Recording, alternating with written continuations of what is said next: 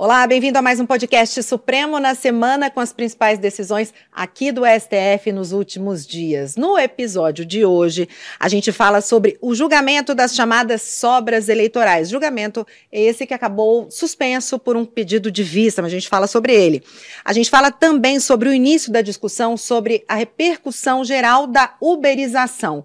E por fim, claro, não menos importante, a gente fala da posse do novo ministro do STF, ministro Flávio Dino, que ocorreu na última quinta-feira e que marca o retorno da composição completa do Supremo Tribunal Federal, agora sim, de novo, com seus 11 integrantes, 11 ministros.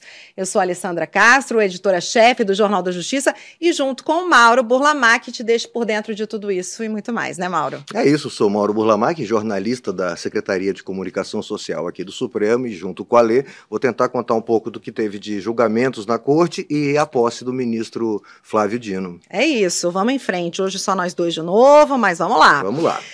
Bom, chama atenção aqui, um destaque é o nosso e-mail. Aliás, você que ainda não sabe, a gente tem um e-mail que, a gente, que criamos para estreitar essa relação nossa aqui com você que nos ouve, que nos assiste. Você pode mandar suas críticas, suas sugestões. O e-mail anota aí, é o podcast.stf.jus.br br E a grande novidade é que a gente já tem uma pergunta para responder aqui para é, você. É. Já, já é, começamos. Já estamos recebendo. Já, já começamos a receber. Recebemos um elogio de um colega que, que assiste legal. lá em São Paulo, né? Muito, muito interessante e está gostando da forma mais simples de falar, né? Do, do, do, que é decidido pelo Supremo, do que acontece aqui na Suprema Corte. Para quem está fora, então, de, de Brasília não está tão acostumado, é bem interessante mesmo, né? Ele, ele chamou atenção para essa linguagem mais, é, mais coloquial, mais né? Coloquial, mais simples mesmo. Facilitando ele né, se conseguir um entender né, exatamente. Então, assim, muito legal para a gente continuar nesse trabalho e, e, tentar cada vez mais explicar o que acontece aqui na, na corte, junto com a Gi, com você, com né? Certeza. É o nosso trabalho. É um e um dos e um outro e-mail que chegou do José Augusto nos, nos fez já uma pergunta: quando é que seria julgado um tema, se há uma previsão de julgamento de um tema? Uh, de repercussão geral, que é um tema que é algo que a gente vai falar mais na frente. Logo e aí eu fui atrás para descobrir, trata-se de um recurso extraordinário, que é sobre reconhecimento do trabalho de vigilante como atividade especial para fins de, de, de, aposentadoria, né, por conta da exposição ao perigo. Ele pergunta se tem alguma previsão de julgamento, se deve ser julgado. Os casos já foram sobrestados, na verdade, né, foi reconhecida a repercussão geral, sobrestado os casos que tratam disso até, desculpa, o Supremo decidir. Ele quer saber se há uma previsão então, assim, para o José Augusto, que a gente pode dizer que não há uma previsão ainda, mas que o relator do caso, o ministro Nunes Marques, costuma ser bastante célere né, na, na liberação dos processos que estão na, na, na relatoria dele, então que ele espere né, acompanhe lá no, no, no, site do Supremo, que isso aí deve ser julgado em bastante brevidade. É isso. isso. Então continue mandando suas perguntas. Por seus... favor, por favor. Tá vamos esperando. conversando, vamos é, conversando. Estamos aqui para isso, aliás. Vamos falar também sobre o lançamento de um livro em homenagem à ministra Rosa Weber. Estou aqui com ele, vou até mostrar. Foi, ele foi lançado na última quarta-feira no plenário. Vou, vou, botar aqui nessa câmera fechada, ver se a gente consegue mostrar para você que está em casa assistindo pelo YouTube também, ou Spotify, enfim a imagem, um livro bonito, uma edição bonita, em homenagem à trajetória da ministra Rosa Weber, aqui, os 11 anos dela aqui no Supremo, não é isso, Mauro?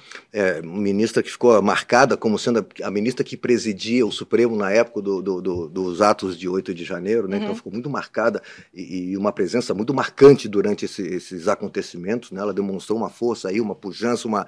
foi muito importante essa estar ela na presidência e, e lidar com um o que aconteceu. Difícil, né? Um momento difícil, ela lidou de uma forma muito boa para a democracia. Firme então, e delicada, né? É, ao mesmo tempo, dela, mas assim, é. mostrou que, é né? Mostrou a força do Supremo, puxou para si a responsabilidade mesmo, e então foi muito marcante. Então esse livro retrata, né? É uma juíza de carreira que veio do TRT4, passou 35 anos no judiciário trabalhista antes de vir para o Supremo, né? Uhum. Então o, o, livro traz votos dela marcantes, né? É, é até ressaltado um dos votos que ela deu naquela questão do indulto que o ex-presidente deu para um deputado estadual que está condenado sim. aqui no Supremo e aí foi considerado uh, inconstitucional, né, beneficiar uma pessoa por interesse próprio. Então, esse e outros votos da ministra são, né, são trazidos aí nesse livro, que homenageia, é uma coleção que homenageia ministros do Supremo, uhum. uh, que passaram aqui pelo Supremo, mostrando exatamente a sua trajetória, os seus votos, né? Então é uma coleção, e aí vem agora o, voto, o, o livro da, da ministra Rosa Weber. Aí a gente lembra a versão impressa já está, uhum. essa que você acabou de mostrar uh, para quem está no YouTube, já está disponível para compra no site, uhum. aqui na livraria do Supremo, e pode ser baixada a versão digital dele em PDF pelo site do Supremo também. De graça. De graça, Nesse exatamente. caso, de uma justa homenagem. O famoso 0800, né? uma justa homenagem à nossa querida ministra Rosa Weber. Isso. Vamos falar também agora da posse do novo ministro do Supremo Tribunal Federal, ministro Flávio Dino, que, aliás, ocupou a vaga deixada pela ministra Rosa Weber, que se aposentou em setembro. Setembro. É isso, foi uma posse muito concorrida na última quinta-feira aqui no Supremo Tribunal Federal. Mais de 800 convidados, como sempre, representantes dos três poderes da República. Quem está acompanhando a gente no YouTube aí tem essas imagens ao fundo, o ministro Flávio Dino sendo conduzido ali, uh, assinou o termo de posse, depois sendo conduzido à cadeira que ele vai ocupar, que é, é a primeira cadeira, não sei se a gente começa a falar, depende de quem, de quem olha, né, Mauro? Quem está é prim... de frente para o plenário é a primeira cadeira direita. É a direita isso. do plenário, é isso. Então, foi uma posse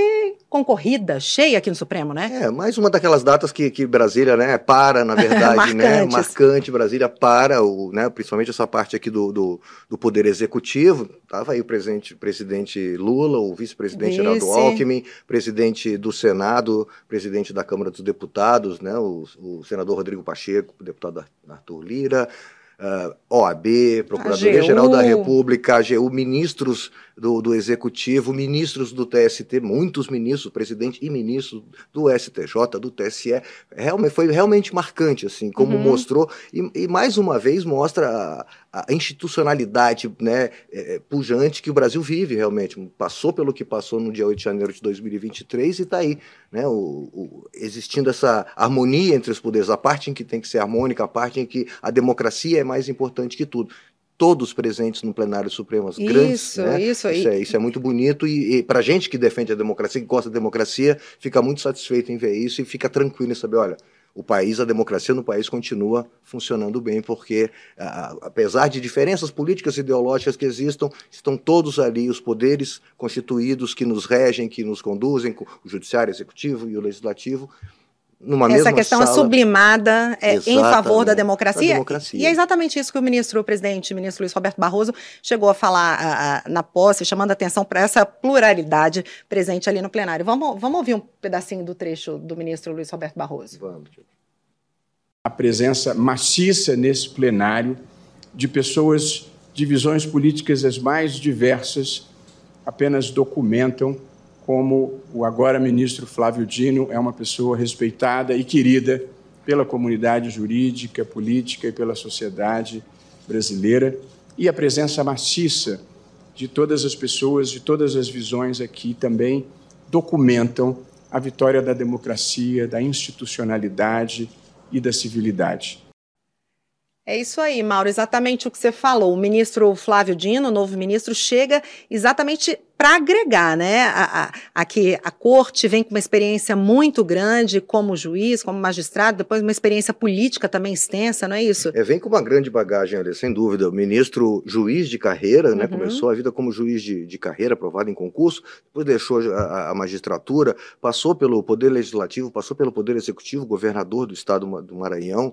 Então, assim, foi ministro agora recente, vem do, do ministro da Justiça do, do presidente Lula e senador eleito também, quando deixou uh, o Ministério da Justiça, foi, voltou para o Senado, então assim, conhece o executivo conhece o legislativo, conhece o legislativo, então vem o com uma grande. Judiciário, CNJ. Passou pelo CNJ, Isso. muito bem lembrado, então assim, vem muito preparado, com muito conhecimento eh, de como funciona mesmo, né? A máquina política, a máquina judiciária, é um muito preparado, realmente vem pronto vem pronto para agregar, como você colocou. E para trabalhar muito, porque ele já chegou chegando, assumindo mais de 400 ações. Quer dizer, dia seguinte já tem trabalho para ele. Já tem né? trabalho. Na verdade, não foi nem dia seguinte. A gente estava acompanhando a sessão ontem. Assim que ele assina o termo de posse, isso já deve entrar no sistema. A gente está é. acompanhando os processos que eram relatados pela ministra Sim. Rosa Weber, já estava lá. Relator ministro Flávio Dino. Na hora. Já é distribuído na hora. Na hora. Já é distribuído na hora. Então já Sim. temos aí. Agora, sexta-feira à tarde, a gente já tem mais de 460 processos no gabinete do ministro Flávio Dino,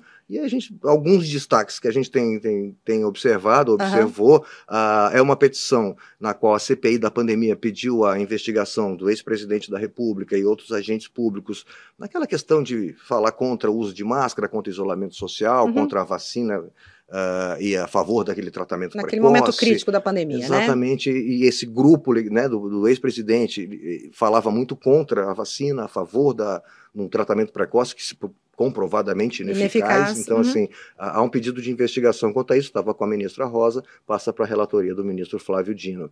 Uh, um indulto natalino concedido pelo ex-presidente também está sob relatoria dele. Uh, o indulto uh, beneficiava pessoas condenadas por crimes com pena privativa de liberdade máxima inferior a cinco anos também foi questionado aqui assim, essa forma de indulto e está com o ministro, já está com o ministro Flávio Dino.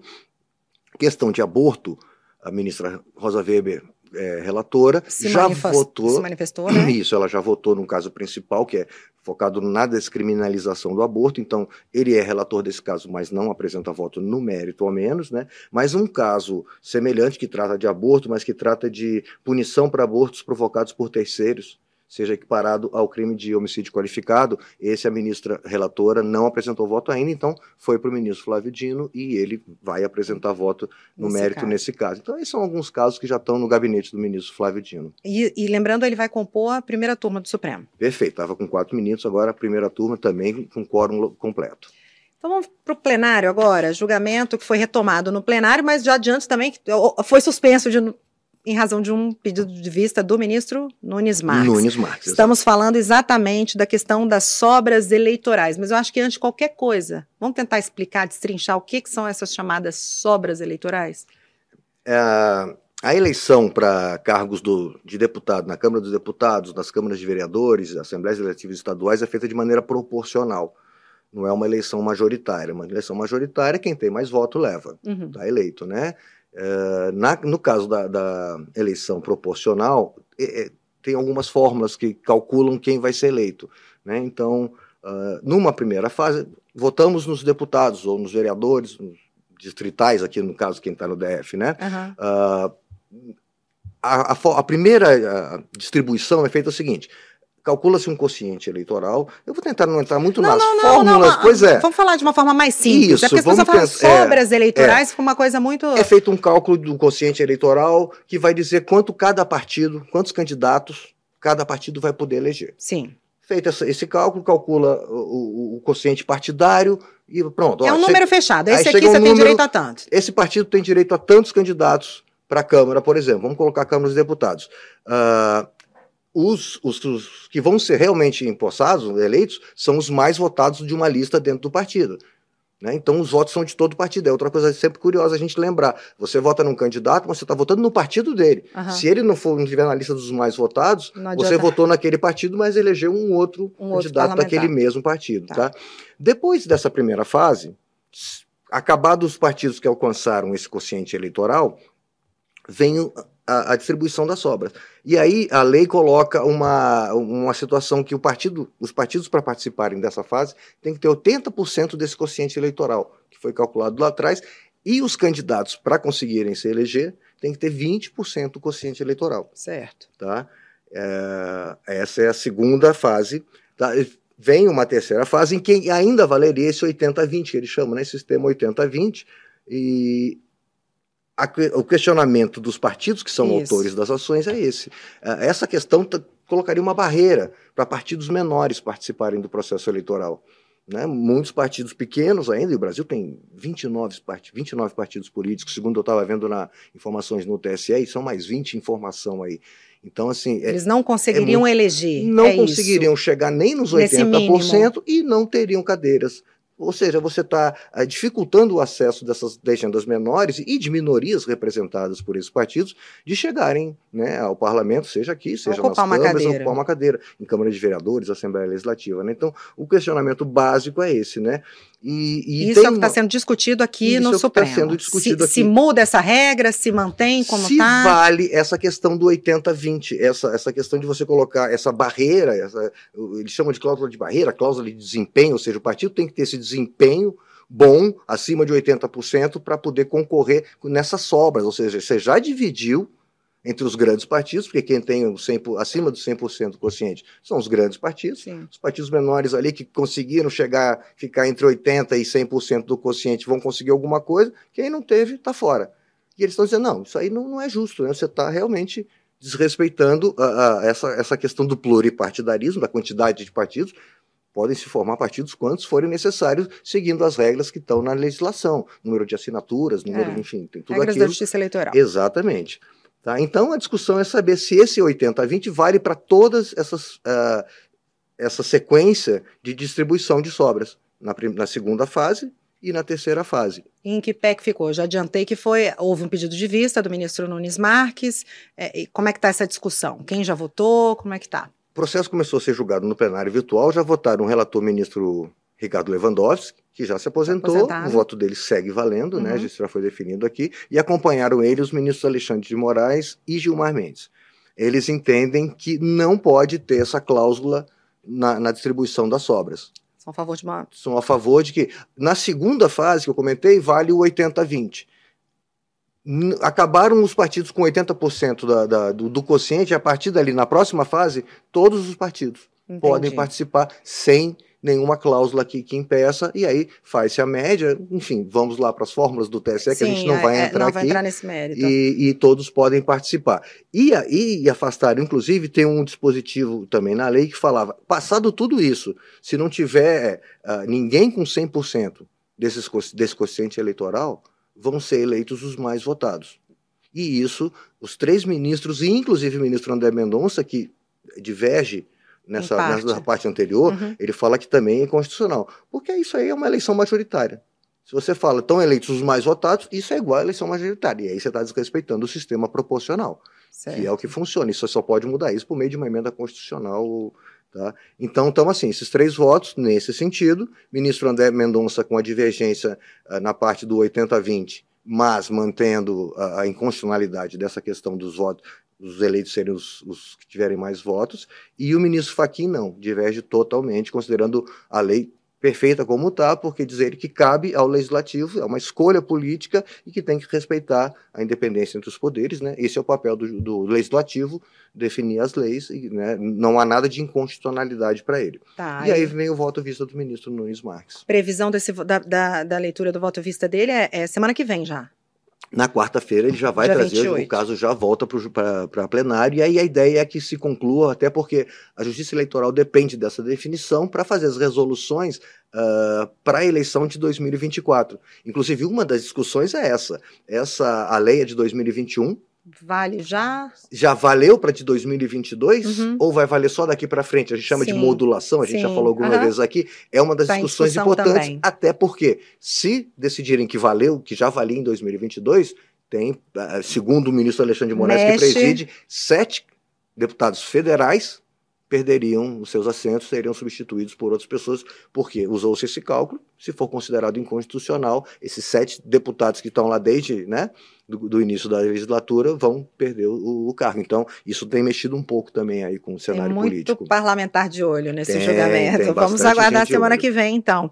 Agora, vamos falar, Mauro, que também no plenário virtual foi concluído a, a, aquele julgamento em que foi definido que sete ex-integrantes da polícia, da cúpula, né, da Polícia Militar aqui do Distrito Federal, eles se tornaram é, se tornaram réus né, de ações Isso. penais aqui no Supremo em razão dos atos antidemocráticos de 8 de janeiro. Isso por omissão, não é isso? Em razão do cargo?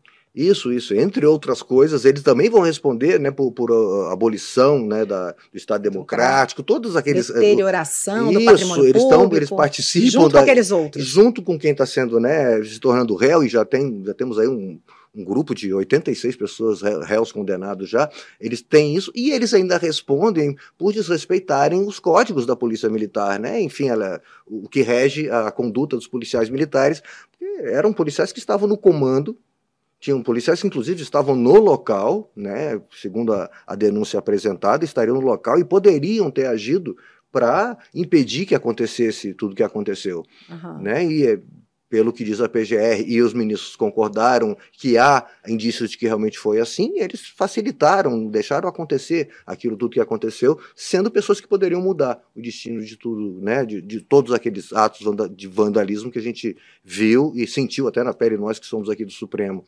Então, os ministros entenderam que há indícios de que eles realmente foram omissos, praticaram os crimes que são apontados pela PGR, e aí vão passar então a responder a ação penal aqui no Supremo junto com as né, os, as pessoas que estão sendo já julgadas, uh, que se estavam, os vândalos mesmo, vamos colocar assim uhum. bem, porque já tem gente condenada mesmo, então a gente pode dizer que as pessoas que depredaram os prédios, né, participaram desses atos que buscavam derrubar o, o governo eleito. É isso aí. E, e, e, o que, a gente pode adiantar, Mauro, que vem por aí? A gente falou no, no início aqui do nosso, do nosso podcast a questão da, da repercussão geral do, da chamada uberização.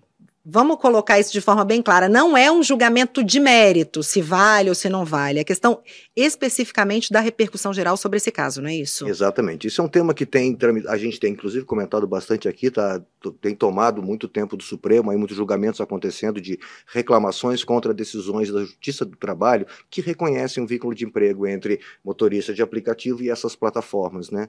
E aí então uh, tinha até um, uma reclamação que tava, chegou a ser pautada. Mas aí agora vem essa, reclama, essa, esse recurso extraordinário com com um pedido de repercussão geral, uh, para que o Supremo, ao analisar um caso com repercussão geral, ele define uma tese e isso vale para todo o judiciário. É um parâmetro. É um parâmetro que tem segue que, assim. Passa, tem que ser seguido. Uhum. Não é um precedente como numa reclamação em que ah, o Supremo entende assim, mas eu posso tentar diferente. Não, não agora, tem abertura. Não tem abertura. É uma tese que vale para todo mundo. Então, a ideia que parece muito boa é vamos julgar um caso com repercussão geral decidir a questão em abstrato, valendo para todos, tá? E, e, aí a gente resolve essa, essa situação. Então, como você bem colocou, começou hoje, eles agora vão analisar se o caso realmente, repercussão geral entre uma motorista, o caso concreto é uma motorista de aplicativo e, e o Uber.